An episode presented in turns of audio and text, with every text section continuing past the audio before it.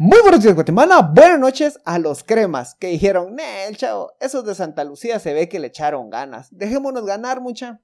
En el episodio de hoy, Directora de Comunicación del Congreso se sacrifica por la seguridad del país. Cachan a la directora de comunicación del Congreso y dice que no puede revelar información por seguridad nacional. Teníamos años de no ver tanto sacrificio por la patria. ¿Qué es más difícil, que Guatemala vaya al Mundial o conformar un partido político? Pregúntenle a FOPA. Bienvenidos a este su Chajalele, el único podcast 40% información, 40% risas, 20% estamos tarde en la noche. Saludos desde el MP, estoy denunciando a Trudy de la oficina que se robó mi sándwich de la refri. Total, ahora aceptan cualquier mierda. Vamos pues.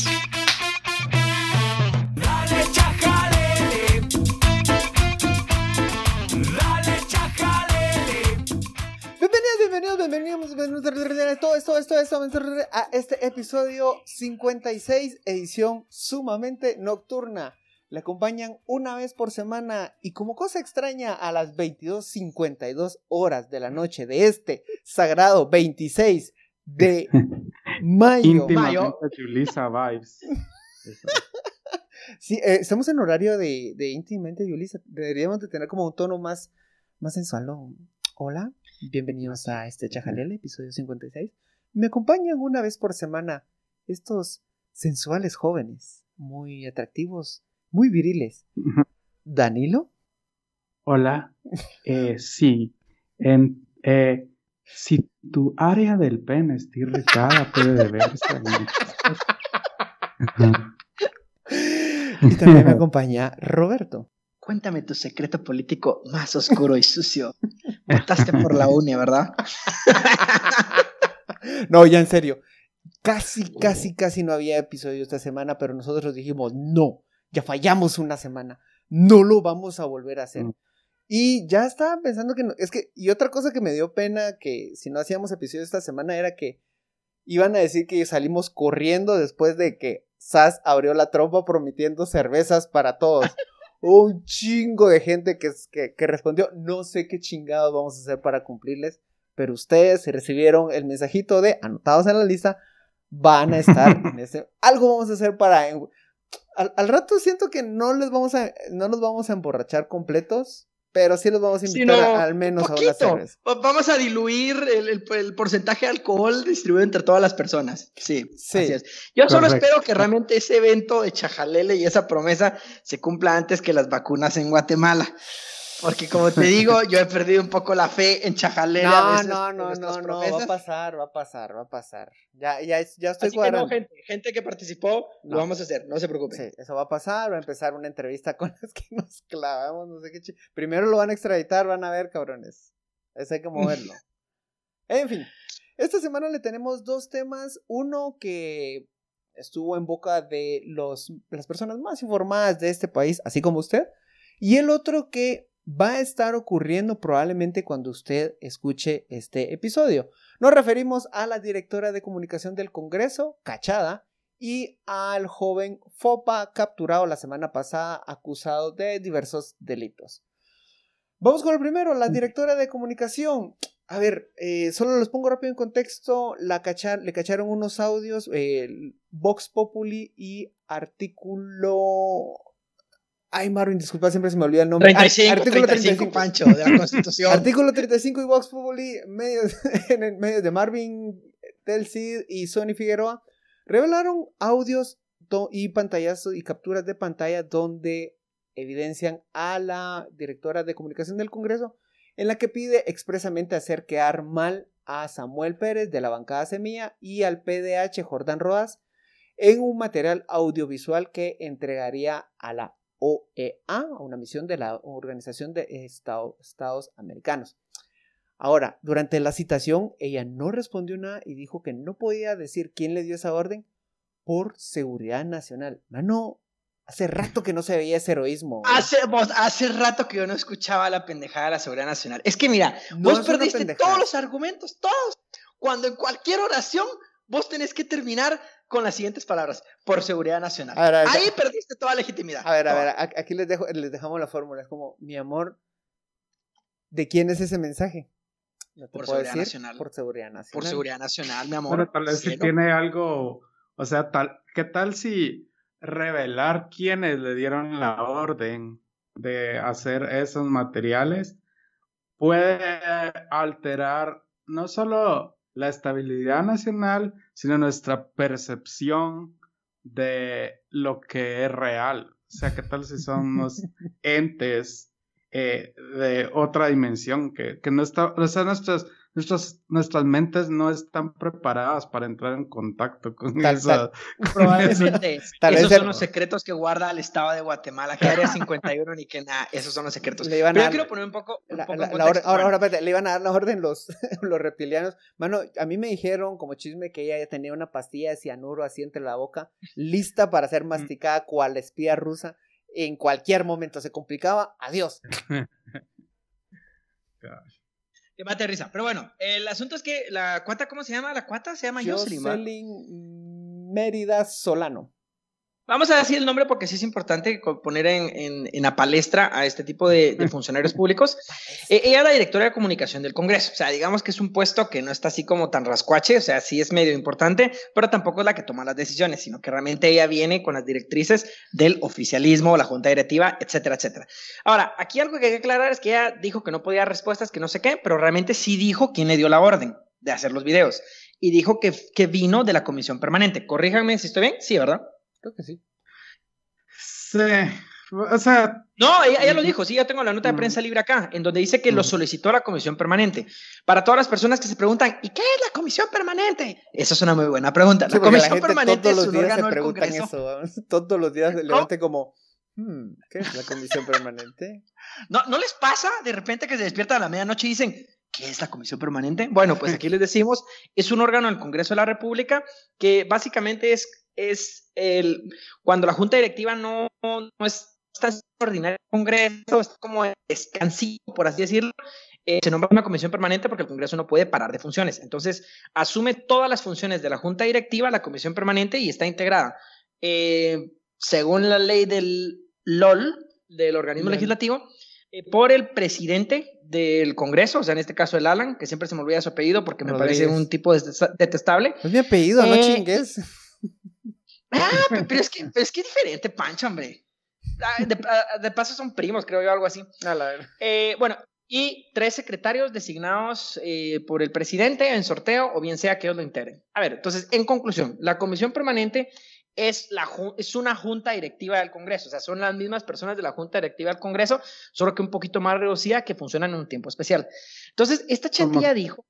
Como cuando te quedas en el call center a hacer horas extras, entonces así. Entonces la gente sube a supervisor, ajá, porque la gente más chispudo lo ponen como, no, mira, vos decís que es un supervisor, algo así, man, qué buen ejemplo. Va, entonces, algunas de las fotos que tienen en, en la nota, porque sí ponen las, las, fotos en la nota de las, de las capturas de pantalla, eh, aunque tapan la parte de la conversación, me imagino que es la de, la de ella, que a mí me hubiera gustado leerlo, pero bueno, supongo que entiendo por razones obvias que no lo, no lo publicaron. Hay un tal José Fernando, no sé quién será José Fernando Pancho, vos, vos sabés, porque él fue el que le dio la instrucción. Ah, ya sé quién es. José Fernando López Castañeda, el subdirector de comunicación del Congreso. Ella le dice, le dice, le manda estos mensajes, escúchelo. Buenos días. No, eso se lo mandan a José Fernando, perdón. Buenos días, señor. Ahí le encargo que le solicite las tomas del PDH donde se vea mal. A ver, a ver, a ver. a ver, a ver, O sea, así como, mira, donde le pegue mal la luz, esa, que se, mire gordo, que, se mire viejo, esa foto, pero esa foto esto, es, que escuchar el lenguaje, es que el lenguaje, muchachos, es un chiste en sí mismo. Checate ahí cómo jugarle. La onda es que se vea hecho huevo. Ah. así como que se está sacando un moco de la nariz, vamos, o algo así. Que se ría sarcásticamente, vea el celular, tome agua o algo aso no tan bien planchado. Creo que aquí se está refiriendo a Samuel Pérez. Va, va, va, espérate, espérate, espérate. Ahí, quiero hacer un pausa. ¿Cuál es el concepto de hacer quedar mal a alguien si tu concepto es que se vea mal planchado o tome agua? Pero de una forma así, así shuka, que se vea como guácala tomando agua. Es como desasiado, o sea, que se vea que no se bañó ese día, que la grasa en el pelo se le mire, ponerle Photoshop o yo sé qué. Bueno, pero es muy, son un poco divertidas. ponerle un moco. estos, estos chats. Pero el, el fondo de, de, este asunto y lo que nos parece grave, y bueno, y es lo que se está denunciando en la nota periodística, es un ataque a ver, en el sentido antes que te vayas eh, a, esos puntos, también hay que poner en contexto por qué estaban fabricando este, este video. Ah, es cierto. Y es que a solicitud del presidente Yamatei, los emisarios de la Organización de Estados Americanos, OEA, visitaron Guatemala para recabar información sobre los acontecimientos posteriores a la aprobación del presupuesto de 2021 específicamente el sábado 21 de noviembre, donde hubo un incendio provocado en el Congreso además de fuertes represiones policiales en contra de los manifestantes. Fue el mismo Yamatei el que dijo, vengan a ver, que él jura y, por supuesto se iba a intentar poner como inocente, pero no sé, también es... A mí me quedó la duda, o sea que lo que ustedes están diciendo es que hay una persona pagada de nuestros impuestos cuya jornada del día es tomarse su café y luego tronarse los dedos y decir así como, bueno, otro día más de dedicarme a hacer ver feo a Samuel Pérez. y a Jordán. ¿Cómo, te voy a, ¿Cómo voy a destruir esa carita preciosa? A ver. esa cara de niño sensual que tiene, ¿cómo lo hago ver viejo? Ese Samuel se mira bien joven. Bueno, bueno, pues entonces, eh, ahora, regresando un poquito a lo de la OEA, el tema es que el, el gobierno le quería mandar información a la OEA para hacer quedar mal a estos dos personajes políticos, a Jordán Rodas y a Samuel Pérez. Entonces, vamos desglosando por partes ahí Samuel y Samuel y Jordán.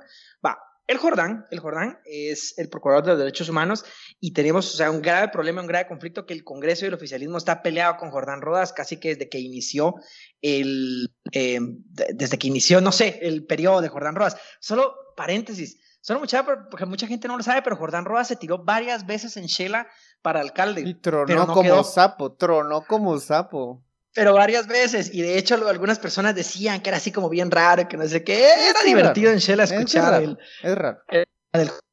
pero Bueno, entonces, siempre ha existido pugna en el oficialismo, ¿por qué? Porque Jordán Rodas, pues, eh, él siempre estuvo haciendo mucho eco a todo el tema anticorrupción, y pues al gobierno oficialista, al todo el grupo oficialista, eso le molestaba, porque le hacía, le hacía sombra. El Congreso le ha reprochado a Jordán que realmente se excede de su, de su mandato, que es velar por el, el, resguardo de los derechos humanos. En algún programa de Chajalele ya nosotros hablamos específicamente de las funciones que le dice la ley, que son bien ambiguas.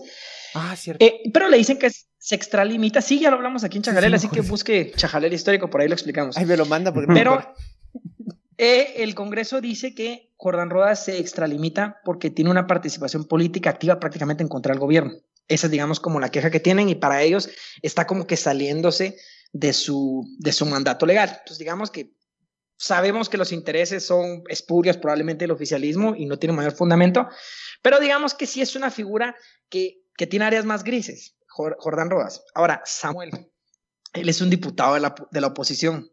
O sea, él básicamente su trabajo es estar en contra del gobierno. es que, va, Es que, ah, va, eso es lo que me fascina, o sea, ¿cómo, ¿cómo querés hacer quedar mal frente a la OEA? O sea, yo soy OEA. Esto, así lo voy a hacer quedar mal. Y, y, y entonces, y entonces dijo, eh, ponga un video donde, donde está diciendo, eh, abajo el gobierno, y, y, que está enojado contra el gobierno, y que no nos apoya, y, y, si pueden pónganle una cercha y digan que, que, que después iba a ir a abortar. Pero, bueno, llevaba también un tacuche con la cercia, pero de plano era para el funeral del bebito que había. para ir a asesinar bebés con la cercha, claro, en, el útero de las madres. Yo tengo otra, yo tengo otra. Así una foto en donde está sacando la lengua eh, Jordán Rodas y diga, el gobierno es feo. Ahora, también en parte, parte de la de las solicitudes de la directora de, de, comunicación era que utilizaran su foto de perfil para respaldar y hacerlo quedar mal. No sé si los pensó bien, pero usualmente uno, me gusta creer que Don Jordan también, pues, saca su foto en la que se ve más bonito. Entonces, si lo que quería ver es como mal planchado o que se viera mal, no le iba a funcionar el, el, el, chiste. Entonces, no sé, no sé, creo, creo que sus parámetros para hacer quedar mal a alguien está muy mal. Ahora, algo muy importante, ¿y saben qué es lo que refleja esto? Esa idea de creer que todavía tienen el monopolio de la comunicación directo con estas organizaciones internacionales. Algo de lo que también padecen o que todavía le chirrea, le, pega muy duro a las élites en, Guatemala, creer o que ellos por, todavía sostienen el monopolio de la comunicación con organismos internacionales o embajadas como la de Estados Unidos. Y no, o sea, estos, estas instituciones se van directamente con muchos actores toma muy en cuenta la voz de gobierno, pero saben que pues al rato no van a ser tan honestos como se están pintando. Y es que así tiene que ser, vamos, o sea, tienen que escuchar a sociedad civil, tienen que escuchar a la oposición y también escuchar al oficialismo, porque yo sí creo, honestamente, que la OEA tiene que escuchar. ¿Se, se, imaginan que a la OEA le llegara un chajalele? Ah, ese día yo, yo sí me orino a la felicidad, vos. No, yo, tengo, yo tenía dos sueños, acabo de llegar a tres. Tres, un que un chajalé le llegue a, la OEA. Eh, dos, tener una valla de chajalele, ya tengo una idea cómo lo vamos a lograr. Y uno, que algún día pueda haber una tesis en la que sí tengo un capítulo de chajalele con normas APA. Ese es mi ah, sueño. Ah, ese, yo, me, yo me subo a ese de, citarlo en una tesis, vos. Sí, eso, eso me parecería así súper genial. Yo lo que quisiera, vos, es que nos mencionen las cámaras empresariales. Ahí ahí sé que habremos tenido impacto. Sí, Así que si escucha este, este chajalele, Juan Carlos Zapata, es una de las personas que yo quisiera también entrevistar aquí en este chajalele. ¿En serio? Sí, yo sé que ustedes no van a querer nunca, pues, pero yo sí quisiera entrevistarlo, vamos. Eh, bueno, Yo sí creo en el diálogo. Yo sí creo en el diálogo multisectorial. Sí, sí, va a estar bien entretenido, bien interesante. Ay, qué chistoso. No, porque va a ser así en chingadera, decirle, no, hombre, cuéntenos de algo. No, nunca, lo, nunca lo he visto dudas de qué tanto. Uh, de, yo pienso que va a hablar como el, script que habla en toda esa mara, ¿no? Como. Ah, no, porque le hacíamos preguntas así, así de molestadera y todo el rollo, vamos. Bueno, pero es que nunca he visto a alguien de Casifa haciendo un stand-up, entonces no siento que tenga. Ah, pues ese, ese, es mi punto, romper paradigmas, Pancho, para eso viene Chajalele. Entonces, si ellos vienen a reforzarlos en ese país, no chingues. En fin. Último punto. Regresando, regresando al tema, a ver, eh, yo creo que aquí y a veces sí hay que tomar como posturas muy claras. Es muy peligroso que el oficialismo esté usando dineros públicos para atacar a la oposición. Eso incluso puede ser un delito. Esto se tiene que investigar. Realmente es inadmisible. Y si conoce a personas de la comisión permanente o en general a toda cualquier persona del oficialismo, por favor, sáquele la lengua, insúltelo de buena manera, porque lo que están haciendo es un abuso de poder realmente si es un abuso de poder, no se pueden utilizar los recursos públicos para difamar, no difamar, porque no están difamando, para hablar mal de la oposición. Para hacer quedar hecho huevo. Para hacer quedar hecho huevo. Esa es la instrucción. Ah, hecho huevo, hecho huevo. Entonces, es muy estoy peligroso. Yo... Pudriendo de ganas por ver ese video. O sea, como, ¿qué es lo, lo, más ensañado que Maquiavélico que puede pensar el oficialismo? Es que, o sea, con la, con la propaganda y algo de creatividad puedes llegar muy lejos. O sea, por ejemplo, eh, la foto de, de eh, Álvaro Arzú Jr. Eh, comiendo es, es como que el símbolo de la glotonería de las élites y de la y de, y de automáticamente no puedes ver esa foto sin pensar en un niño de camotán o algo así, porque así funciona. Seamos honestos, la propaganda, o sea, yo pienso que eh, eh, eh, él, él, es una gárgola y repugnante, pero seamos honestos, o sea, es una foto de alguien comiendo, o sea, solo está comiendo algo que le dijeron. o sea, y, y, alguien genialmente capturó el momento comiendo. Entonces, no puedes pensar, o sea, eh, lo, lo convertís en propaganda. Si ya te cae mal, hasta respirando. ¿Cómo? Si, ya te cae mal, hasta respirando. Claro, claro. No, pero fíjate que lo que dice Dani tiene razón. O sea, el poder al final que tienen los, y principalmente ahora con, las redes sociales, eh, lo audiovisual y lo, impactante que puede ser una, eh, una fotografía, con, así como con un buen meme, con un buen mensaje, la comunicación política que puedes, puedes llegar a tener es, es, bien grande. O sea, lo que decía Dani, de algo tan sencillo como estar comiendo, reflejar la desigualdad y la glotonería de las élites. O sea, es algo así bien, bien pesado. Y yo sí creo que... ¿Se imaginan que el Congreso mandó en vez, de, en vez de un informe memes de Jordán Roas y de Samuel? o anexo, anexo 1, meme 1, meme 2. Como puede ver en el meme 3. Mm, como explicamos seriamente en este meme. Mm. Estoy seguro que no está tan lejos. Es el futuro, muchachos. Yo ya he visto en empresas que usan memes en presentaciones. así. No, no, no. o sea, sí puede ser. Yo soy fan de los memes. Pero bueno, ese. Yo también. Va. Eh, último punto. Oh, pasa. Es que tengo, tenemos la prisa de acabar rápido los temas porque Roberto ya se tomó sus pastillas para dormir. Entonces, en cualquier momento solo se va a escuchar un. Y, ya. y es que yo me fui y me despido con todo el amor y corazón. Les quiero ya nos ha pasado a Les quiero contar esa anécdota rápido. Una vez Roberto en los, primeros episodios tuvo la imprudencia de tomarse sus pastillitas para dormir cuando estábamos empezando a grabar aquí en mi casa. Viene Don Mul, se la toma y de repente solo me dice, Pancho, yo me voy. Yo me voy.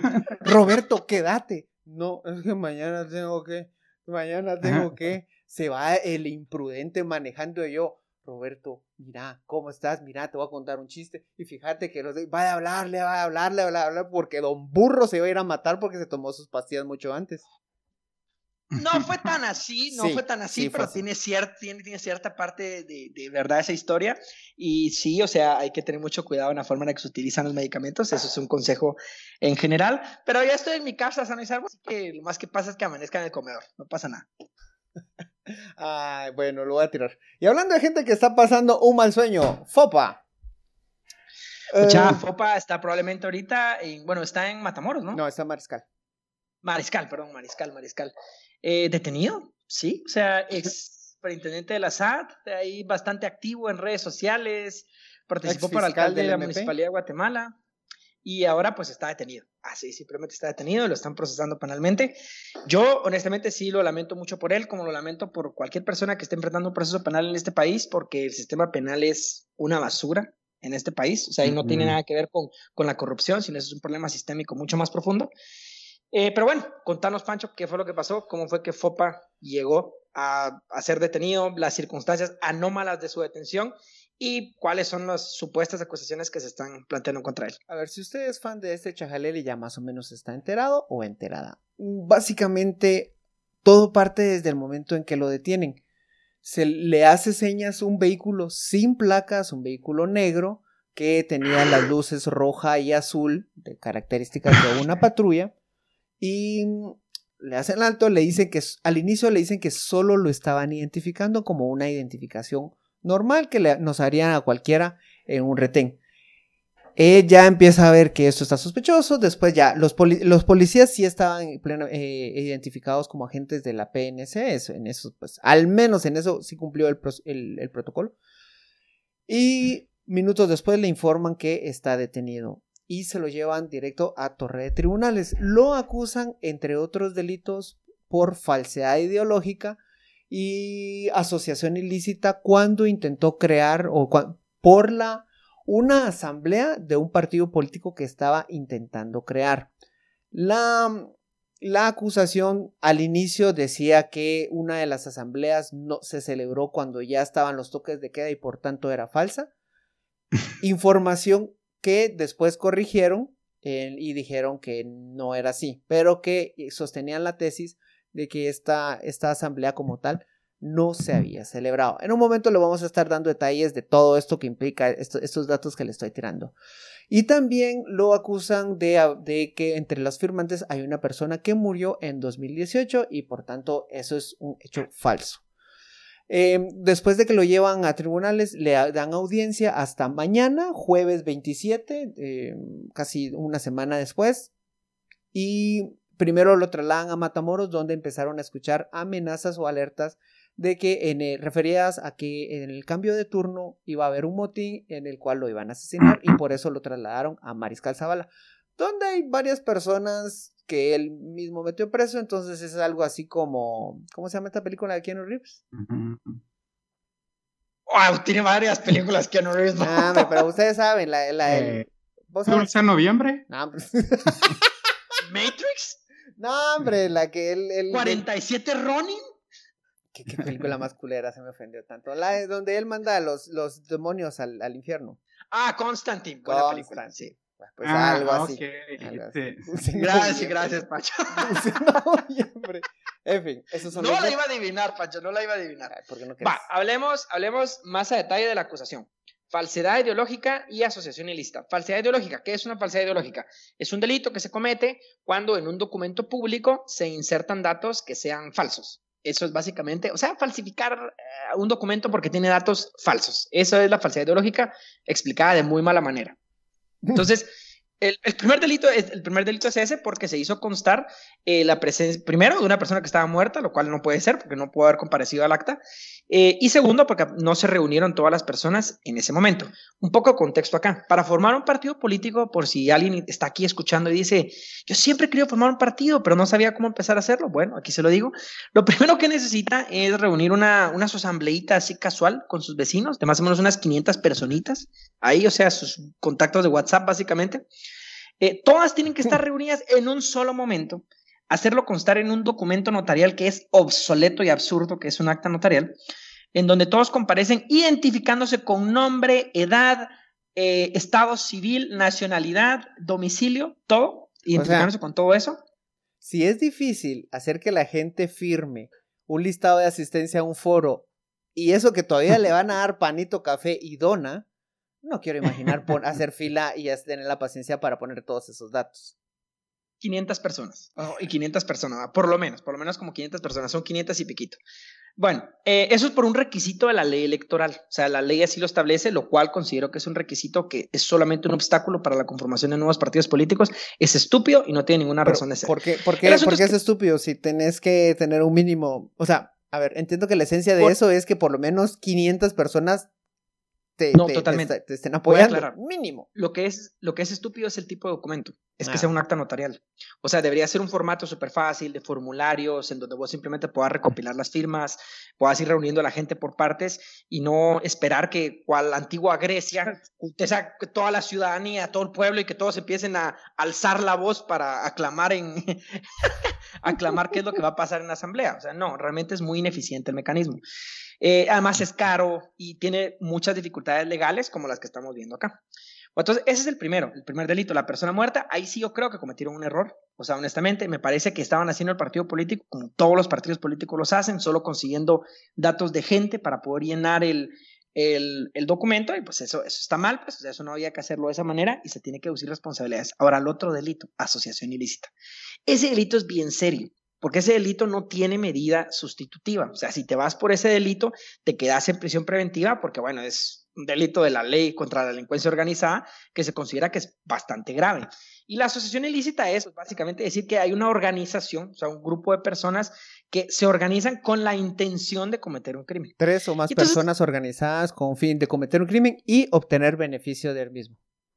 Y entonces, Entonces, porque simplemente en un acta notarial, o sea, se colocó a una persona que no era aquí el MP en una exageración total de la persecución penal, ellos dicen que hay una asociación ilícita porque hay una, una mente criminal detrás de, detrás de, todo esto, o sea, de, poner a una persona muerta en un acta. ¿Qué tal si el plan, qué tal si el, el, crimen que están pensando cometer es precisamente revivir a más muertos? O sea... Están jugando con, con artes oscuros. Eh, a mí me suena que hay satanismo detrás de esto. Ah, por ahí va la cosa. Por ahí va la cosa. Lo lograron con uno, pero el plan era hacer más, pues, o sea. Y, y qué feo mi comentario, porque el satanismo no es un delito, o sea, el satanismo es una religión y debemos de, de, profesar el respeto a la libertad creo. Que sí sigue siendo un delito. ¿Cómo se llaman? Hay un agravante de los delitos cuando son específicamente en contra de la iglesia. Ah, hechos sacrílegos. Sacrílegos. Todavía está vigente, ¿verdad? Sí, está vigente, pues.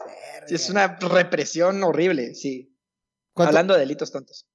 En fin. Bueno, regresando a FOPA, entonces el asunto es que el Ministerio Público, en lo que claramente se puede ver como una revancha política en contra de FOPA, eh, es una exageración lo que están haciendo. O sea, la forma en la que está fiscalizando, no se está diciendo que no se tenga que deducir responsabilidades si en caso hubo alguna anomalía, pero principalmente esto que estaba, que estaba viéndose, o sea, son temas que se, pienso yo deberían verse desde una instancia administrativa y no penal, porque el derecho penal, por definición y entre sus principios, es el último recurso. ¿Y cómo me hace decir que es el último recurso si es lo primero que usa el Estado para corregir algo? O sea, no. Tenían que haber algunos métodos administrativos para poder eh, subsanar estos problemas, pero Tomen en cuenta Guatemala que, like, que, a ver, vos decime, vos que, vos que le hablas a, los jueces, que son compas, que son compinches. Yo me he peleado ya con varios jueces. Ay, sí, ay, sí, ahí se pelean, pero después se arreglan. Este... FOPA estaba todas las semanas o cada cierto periodo de tiempo llegando a firmar el libro de actas del... El libro que te, que te hacen firmar después cuando te dan medida sustitutiva. Ese es el libro del MP, ¿cierto? Sí. Va, ok. Él se estaba presentando semana a semana en el MP por desde hace, tengo entendido, desde hace meses hay algo ahí que cabría, como no sé, el juez puede haber dicho, al rato este chavo no se está fugando, tal vez si lo, si lo llamamos y podemos conversar, chao, mira, fíjate que creo que este, este, este que firmó aquí está un poquito lleno de gusanos y creo que ahí la cagaron, entonces podemos platicar. Pero ¿qué tan frecuente es ese, ese criterio que pueden aplicar los jueces a, este, a casos tan específicos? Porque Toma en cuenta que en realidad esta es la realidad. Este, hay, hay cosas que le están pasando a FUPA que en realidad le pasan a muchas personas. Que la audiencia se retrase demasiado, que lo estén llevando, le den prisión preventiva sin escuchar su, su, caso. O sea, hay muchas cosas que convergen en él que son muy generales y muy normalizadas, pero por ser un caso mediático nos llama mucho la atención. Pero, ¿qué tanto pudo haber sido flexible el juez? Fíjate que ahí no es tanto el juez, el problema es el MP. Porque quien pide las órdenes de captura es el MP. O sea, el juez no dice, mm, ¿será que lo capturo o lo cito? Sino que el MP es el que le pide, o sea, el MP le podría pedir al juez, cítelo. O el MP le puede pedir al juez, pida la orden de captura. Y normalmente el Ministerio Público se va por órdenes de captura porque este país solo entiende el leño y la bota. Es lo único que entiende, incluyendo a los jueces y al MP. Entonces, estas medidas de citación, como vos decís, no se hacen y es algo que yo sí personalmente tengo años de años de estar diciendo que es un abuso de la prisión preventiva y de las órdenes de captura y que se tiene que buscar mecanismos que no necesariamente sean tan lesivos. A ver, yo no estoy diciendo a un sicario, no sé, multisicario interdimensional, le vas a hacer una citación, vamos por correo. mire, ¿será que puede venir? Y le, lo molesto con dejar su pistola afuera. Es que, es que yo me pongo un poquito nervioso. Sí, al rato. Pero digamos, pero yo siempre, yo lo que voy es que los criterios que la ley establece para, la, para dictar la prisión preventiva es el peligro de fuga o el, la obstaculización de la verdad. Eh, Alejos ha sido la, la viva muestra de que, que, estés detenido no significa que eso evitar de la verdad. O sea, primera, primera premisa falsa de la ley. Segundo, el peligro de fuga, que bueno, eso se puede entender, ¿verdad? Si es una persona, pero una persona tan arraigada, como es el caso de Fopa, que es esta, una figura pública, digamos que no se puede presumir un peligro de fuga así como de la noche a la mañana. Y aunque lo hubiera, debería de prevalecer realmente si utilizar mecanismos menos represivos a estos como la prisión preventiva. Yo siempre hablo de la peligrosidad social, pero la ley no la habla, eso lo hablo yo. que claro, el juez debería evaluar la peligrosidad social en el delito para ver qué tanto amerita una prisión preventiva. ¿Sabes qué es peligroso, peligrosidad social? Vos manejando en el periférico drogado con pastillas para dormir. Eso es peligrosidad social. Mira, puede ser, puede ser, vamos, pero yo no estaba cometiendo ningún delito, vamos. Pero eh, imagínate que quede fopa en la calle formando más partidos políticos sin, control. El, peligro, que, que, significa que para las próximas elecciones hagan 10 partidos de FOPA. Bueno, lo cansado que va a ser hacerlos ver hechos huevos y mal planchados en cada video que van a mandar a la OEA. Eso está cansadísimo. En el momento que estamos grabando este episodio, estamos a la espera de la siguiente audiencia para que el MP complemente la acusación y que nos y que sepamos cuáles son exactamente los argumentos. La defensa. Y vamos a dar seguimiento, o sea, y vamos a dar seguimiento a la nota para que usted sepa que este programa le da seguimiento a los. Te, te, imaginas que pudiéramos meternos a la audiencia y comentar en vivo? Mira, a la, audiencia sí podemos ir, pero sí seguro nos sacan si ponemos a hablar. No, eso nos podemos a cagarnos de la risa al fondo. Llegamos... Fopa cómo se ve de mal dormido vos. pelón, pelón, pelón. Bueno, llegamos al final de este episodio 23, 26 horas del 26 del 5 del 2021. Nos la estamos rifando por usted. No le pedimos mucho. ¿Sabe qué? Convierta a. que, cada chajalelista convierta a dos personas más al chajalele. Oye, amigo, ¿estás aburrido de, de quedarte sin argumentos en una cena? Escucha este chajalele, te vas a enterar, vas a tener criterio y vas a escuchar muy mala dicción, pero buena información. Yo te doy otra mejor, vos. Eh, estás cansado de no tener cómo iniciar una conversación en Tinder y salir del típico, hola, ¿cómo estás? ¿Qué haces? Sí, entonces, entonces, entonces lo, lo, que vas a, le vas a preguntar como, ¿Qué es el autoprocesamiento? ¿Tú sabías qué es el autoprocesamiento? ¿Cuál es tu posición al respecto del derecho penal y los mecanismos de represión para la persecución? Mano, siento que eso es una conversación de primer año, así, una, una conversación super hot de primer año de, de, de los abogados. ¿no? En fin. No, en el primer año no se mira derecho penal. Ay, pero como son tan mamones, ya se las creen que se las llevan. Eh, sí, sí, sí, sí, sí, las pueden llevar de un artículo que leyeron. Al final de este Recomiéndenle nuestro podcast a sus compañeros de gimnasia, digan así. ¿Y qué onda, Torito? ¿Ya has oído este podcast? ¿Has escuchado este podcast, Toro? Mira que te ayuda a levantar bastante, güey, porque el ánimo que te inyectan los chavos te hace, uff, haces más reps, man, haces más reps. trajiste tu prote y trajiste tus audífonos para el chaja. Ahí está, ¿verdad? En fin, ya, llegamos. Muchísimas gracias al final, por llegar al final de este episodio. Buenos días, Guatemala. Buenas noches, mundo. Adiós. Ah, Vaya a dormirse, Roberto. Chao. Muchas no, ya viste. Estuvo muy bueno.